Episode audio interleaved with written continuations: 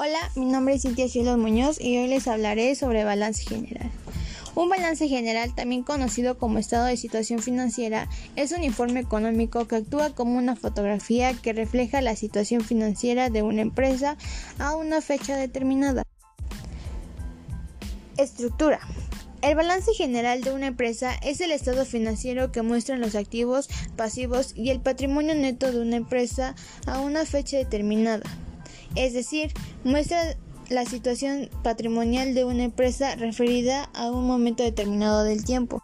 Generalmente se utilizan periodos anuales ya que se muestra de forma resumida las variaciones patrimoniales que se han producido a lo largo de todo el ejercicio.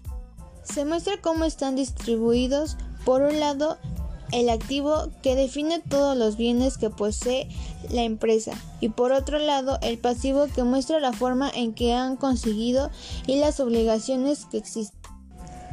Utilidad. Las utilidades del ejercicio en el balance general se ubican dentro del patrimonio de la empresa, ya que toda ganancia de los activos incrementan el patrimonio de la empresa.